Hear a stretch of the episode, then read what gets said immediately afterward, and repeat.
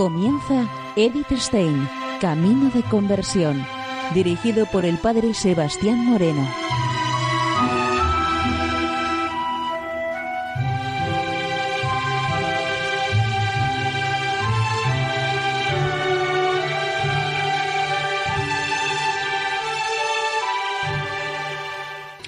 Muy buenos días, Nor de Dios. Seguimos conociendo a Edith Stein, Camino de Conversión. En esta emisión de hoy vamos a terminar en breves momentos el escrito con el que durante estas últimas semanas hemos ido meditando, hemos ido viendo Amor con Amor, para comenzar un nuevo escrito, un nuevo escrito una mujer alemana y una gran carmelita, Madre Francisca de los infinitos méritos de Jesús.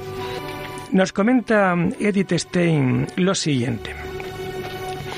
Rebosante de alegría, acogió Teresa el final de este suplicio. Y verlo ya acabado, si no es quien sabe los trabajos que se han padecido, no puede entender el gozo que vino a mi corazón y el deseo que yo tenía de todo el mundo alabase a nuestro Señor y le ofreciésemos a este nuestro santo rey don Felipe, por cuyo medio lo había Dios traído a tan buen fin. Que el demonio se había dado tal maña que ya iba todo por el suelo, si no era por él. Ahora estamos todos en paz, calzados y descalzos. No nos estorba nadie a servir a nuestro Señor. Por eso, hermanas y hermanos míos, pues también ha oído sus oraciones para servir a su Majestad. Ella misma ofreció el poco tiempo que aún le quedaba y su poca fuerza para emprender nuevos viajes fundacionales. Mucho trabajo y tiempo costó la fundación del convento de Burgos, el último que fundó Teresa. El 2 de enero dejó Ávila para dirigirse a Burgos. Solo en julio pudo emprender el viaje de vuelta. Pero después de visitar algún convento, en el camino vino a recogerla el padre Antonio para llevarla a Alba, donde la duquesa María Enríquez, gran benefactora de la Reforma, la esperaba. Aquí llegó totalmente agotada el 20 de septiembre de 1582. Según algunos testimonios, la santa habría previsto que por esta época tornaría a Alba y de aquí se iría al cielo. A pesar de haber avisado al médico, su estado no mejoraba, si bien hasta el 29 de septiembre siguió cumpliendo con el horario del convento. A partir de ese día tuvo que guardar cama. El 2 de octubre se confesó con el padre Antonio y el día 3 recibió el viático. Una testigo presencial dice, en el momento en el que el Santísimo Sacramento fue llevado a su celda, se levantó nuestra Santa Madre sin que nadie le ayudase y se puso de rodillas. Ella misma regresaría a la cama sin que nadie se lo impidiese. Una belleza grande cubría su rostro, resplandeciente de amor divino. Con una impresionante alegría y piedad, habló al Señor de tal modo que a todas nos produjo una poderosa devoción. A lo largo del día repitió las palabras del miserere. Un corazón despreciado y humillado, tú Señor no lo desprecias. Por la tarde recibió los santos óleos. Sobre su último día, el 4 de octubre, tenemos el testimonio directo de María de San Francisco. Por la mañana a eso de las siete se echó a un lado, el rostro vuelto a las hermanas, con un Cristo en las manos, el rostro muy bello y encendido, con tanta hermosura que me pareció no se había visto mayor en su vida. De esta suerte se estuvo en oración, con grande quietud y paz, parecía como si la hablasen y ella respondiera todo con maravillosas mudanzas de rostro, de entendimiento e inflamación, que no parecía sino una luna llena. Así dio su alma al Señor en profunda oración, muy alborozada y alegre, quedando con ventaja, hermosura y resplandor su rostro como un sol encendido. Los acontecimientos extraordinarios que se dieron junto a la tumba, el cuerpo incorrupto, los numerosos milagros que durante su vida y especialmente después de su muerte realizó, así como la entusiasmada veneración de todo el pueblo español hacia su santa, aceleraron el proceso de canonización. En 1595 comenzaron las investigaciones para la canonización fue beatificada por el Papa Pablo V en un breve del 24 de abril de 1614. La canonización llegó con Gregorio XV el 22 de marzo de 1622. Su fiesta fue trasladada al 15 de octubre a causa de la reforma del calendario gregoriano. Fray Luis de León dijo de Santa Teresa, yo no he conocido ni visto en vida a la santa, pero hoy, si bien ella está en los cielos, la veo y la conozco en sus dos imágenes vivas, sus hijas y sus escritos. De hecho, hay pocos santos que se presenten a nosotros tan humanos y cercanos como nuestra Santa Madre. Sus obras escritas por obediencia a sus confesores, a pesar de los trabajos y ocupaciones, se cuentan hoy entre los clásicos de la literatura española. En un lenguaje llano, incomparable y auténtico, narra los milagros de la gracia de Dios ha obrado en el alma escogida. Cuenta los infatigables trabajos de una mujer fuerte y viril, desvela la inteligencia natural y la sabiduría divina, la profundidad del conocimiento humano, el humor ingenioso de un espíritu rico, la abundancia infinita del amor de un corazón esponsal y maternal. Dentro de la familia religiosa que ella fundó, todos miran a la que fue colmada de gracias sobreabundantes, con gran amor y agradecimiento y no tienen otro deseo sino el de ser colmados de su espíritu para recorrer de su mano el camino de la perfección hasta la meta.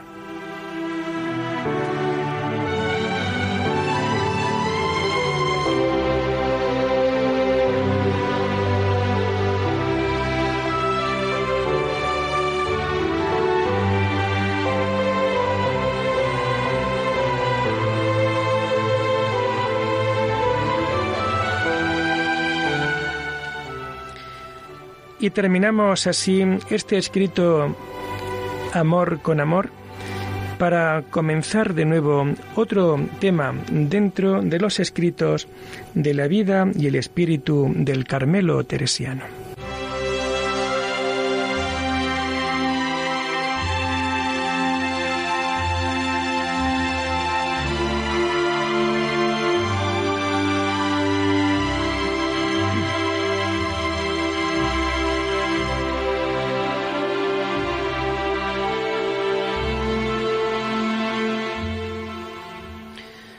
Comenzamos ahora con este nuevo escrito. Una mujer alemana y gran carmelita, Madre Francisca de los infinitos méritos de Jesús, Catalina Esser, año 1804-1866.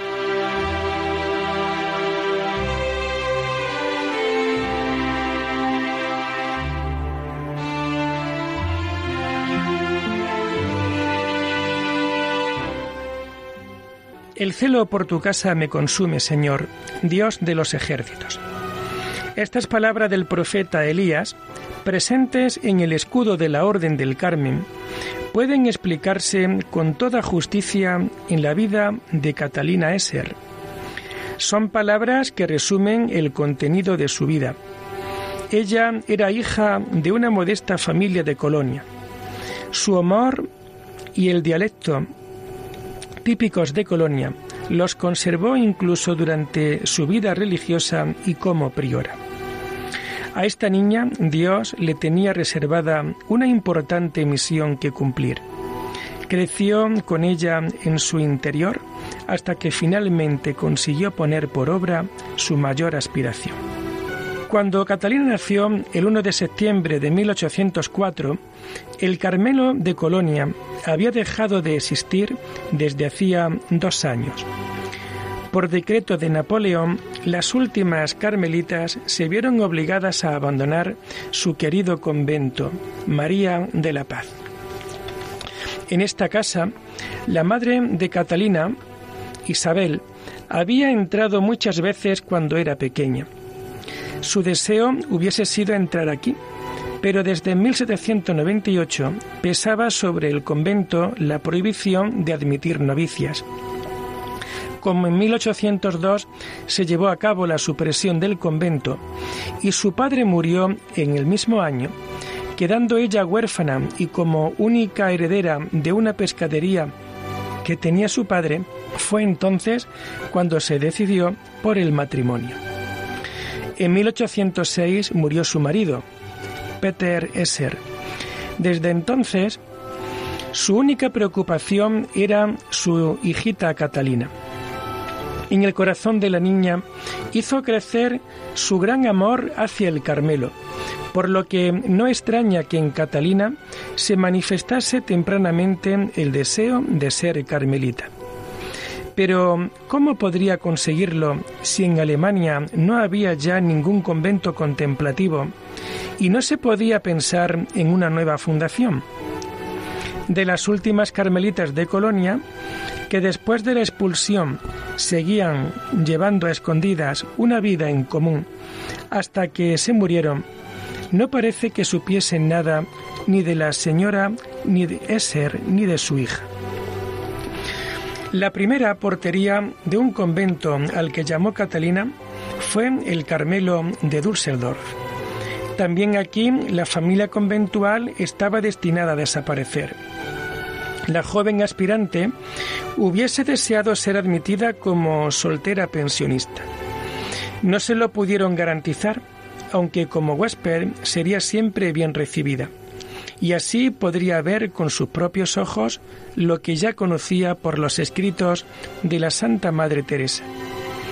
En el trato con la anciana Madre Priora, Madre Francisca de San Antonio, se fue introduciendo en la profundidad del espíritu del Carmelo. En Düsseldorf la aconsejaron que se fuese al Carmelo de Lieja, pero sus repetidos intentos la condujeron siempre a nuevos desengaños. Finalmente decidió regresar a Colonia, albergando la esperanza de que allí se erigiría nuevamente el Carmelo. Este fue el pensamiento que llenaba de sentido su vocación personal, introducir nuevamente el Carmelo en Alemania. El panorama era ciertamente desfavorable.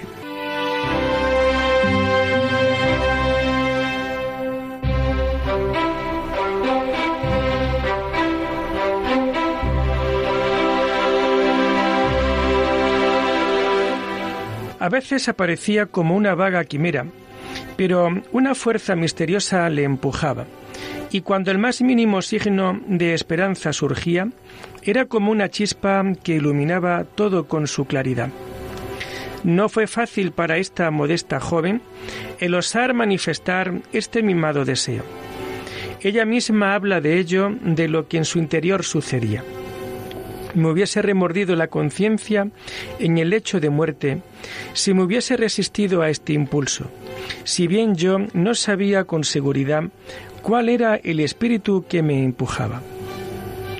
Estaba totalmente convencida de que sola no lo conseguiría. Tenía que buscarse aliados poderosos. Así seguía con atención, en el silencio de su vida retirada, los acontecimientos del Estado y de la Iglesia. Como confidente de sus intenciones, eligió al obispo de su diócesis. El primero al que presentó su proyecto fue al arzobispo Clemente Augusto de Droste Bicherin, pero su carta no obtuvo una respuesta. Más tarde, una carta pastoral del obispo de Passau despertó en ella la esperanza de que en él encontraría comprensión. Le envió una carta a través de un sacerdote con la petición de que solicitase al rey de Baviera la fundación de al menos un Carmelo. La respuesta fue que por el momento era imposible. Ella ya no esperaba más el instar y luchar contra algo imposible, sino que dedicaba sus días a prepararse para la muerte. Pero inesperadamente un rayo de esperanza la puso de nuevo en movimiento. Federico Guillermo IV subió al trono prusiano el 15 de octubre de 1840, festividad de Santa Teresa de Ávila. Además, él había nacido en tal día. ¿No sería esto un signo de que él era el llamado a restablecer en sus tierras la orden de la Gran Santa? Catalina se decidió a reintentarlo. Esta vez se encontró con el problema de que el arzobispo de Colonia había sido encarcelado y la sede estaba vacante y no había quien la apoyase. Sin embargo, el hasta entonces obispo de Espira, Juan von Geisel, fue llamado a ocupar la sede vacante. Catalina andaba con unos ímpetu interiores tales que no la dejaban en paz. En una larga carta abrió su alma Incluyó además una carta para el rey. Con gran sencillez y naturalidad se presentó ante estos grandes señores, y ella misma excusa la rudeza de su escritura y su ignorancia de las formas de cortesía. Pero allí expuso su ideal. Lo describió con tal entusiasmo y elocuencia y con tal confianza infantil que contagiaba a los demás. Con todo, del rey no obtuvo ninguna respuesta y del obispo solo después de una tercera carta del 12 de noviembre de 1842 en el que ella, al haber muerto su madre, ponía toda su fortuna para fundar un convento de carmelitas. Esta vez el éxito llegó por sorpresa. El arzobispo la llamó para una audiencia en la que conquistó su confianza. Desde aquel instante se convirtió en su fiel consejero en todos los problemas y luchas que tuvo que superar hasta lograr su objetivo. Las circunstancias externas eran tales que aún era impensable la ejecución de su proyecto.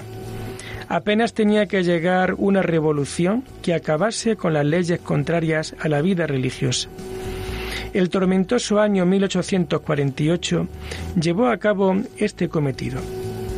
Fue entonces cuando el arzobispo von Geisel le concedió el permiso para que iniciase en su propia casa la vida conventual, junto con las compañeras que se había unido a ella. También le permitió viajar a Lieja para que consiguiese de alguna carmelita de allí viniese a Colonia para la fundación. Él mismo hizo petición de ello al obispo de Lieja después de que el tribunal prusiano crease en 1850 los fundamentos legales para la fundación de un convento. La priora del Carmelo de Lieja, Madre Bernardina, estaba dispuesta, cuando acabase su servicio, a hacerse cargo de la fundación. Otras dos hermanas alemanas quisieron acompañarla.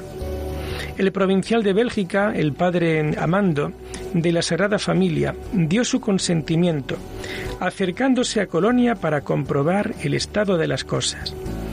Recomendó, en lugar de la casa de Catalina, elegir una casa más grande.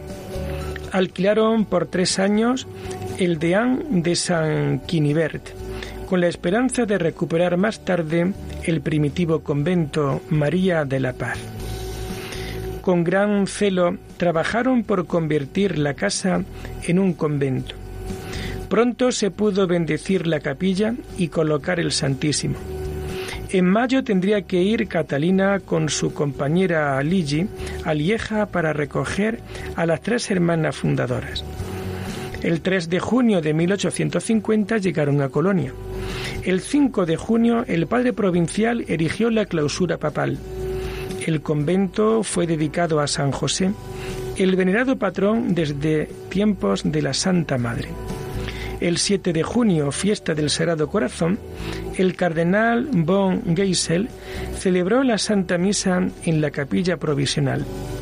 De su mano recibieron el hábito marrón de la orden cuatro postulantes, entre las que se encontraba Catalina Esser. Desde ese día cambió su nombre por el de Francisca de los infinitos méritos de Jesús. Catalina había conseguido lo que durante casi 30 años había sido el objeto de sus luchas y sufrimientos. Por fin había de nuevo un Carmelo en tierras alemanas. Pero ¿era esta su meta o no? Solo había conseguido el edificio externo. El trabajo propiamente comenzaba ahora. El ideal que ansiaba desde su juventud tendría que plasmarse en la realidad. Un jardín de delicias según el espíritu de la Santa Madre Teresa. En palabras parecidas se expresaba en sus cartas al arzobispo von Geisel y al rey. Ella presentaba al obispo todas las dificultades que encontraba por todas partes, porque el mundo rechaza las perlas de la vida contemplativa y se contenta con el externo de una vida activa, mientras en el momento actual el tan extendido espíritu mundano ocasiona tanto desórdenes en la Iglesia de Dios, se hace muy urgente el trabajar en su contra con otro espíritu, un espíritu que se aúne en la soledad claustral para pedir constantemente al Dios omnipotente que derrame su gracia. Esto es lo que exige su vocación contemplativa, el estar constantemente ocupadas. La vida contemplativa cual piedra desechada por los constructores, debe convertirse en piedra angular. Tiene que empapar la vida activa de bendiciones y de gracias celestiales. La gran Santa Teresa fue una hija activísima de la Iglesia y de ella se dijo que estaba llena del espíritu apostólico. Ella amaba a la Iglesia profundamente y recomendaba a los suyos que hiciesen lo mismo y como ella amaba a la Iglesia, así amaba al Estado, sabiendo que la Iglesia y el Estado tienen que estar unidos como el alma y el cuerpo, de tal modo que la Santa Iglesia sea el alma del Estado y sin ella el Estado yace en el polvo, mientras que en ella permanece inmortal. El mundo no puede poseer el Espíritu Santo de otro, modo, de otro modo hubiese comprendido hace tiempo que escasea de lo necesario, es decir, de conventos en los que con la oración y penitencia se detienen las merecidas condenas y se alcanzan las bendiciones del cielo. En la Santa Iglesia tenemos el inmenso tesoro de los méritos de Cristo y su presencia en medio de nosotros. No es una gran desgracia que nuestro querido Señor que se digna a vivir escondido entre nosotras, tenga tan pocos auténticos orantes que le presenten un corazón vacío donde Él pueda poner un tesoro para que los otros alcancen en Él la abundancia? Esto es lo que las carmelitas buscan y ansía alcanzar las gracias que solicitan para los otros, usando como medio la estrecha vida de oración y de penitencia meditando día y noche la ley del Señor y velando en oración. Palabras de la regla primitiva del Carmelo. La contemplación identifica de un modo peculiar a la orden del Carmen y de esta vida interior brota la abundancia de gracias para la Iglesia y el Estado.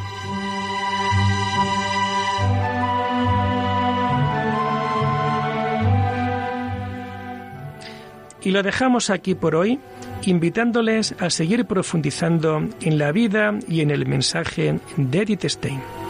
Hasta la próxima semana. Muy buenos días en el Señor.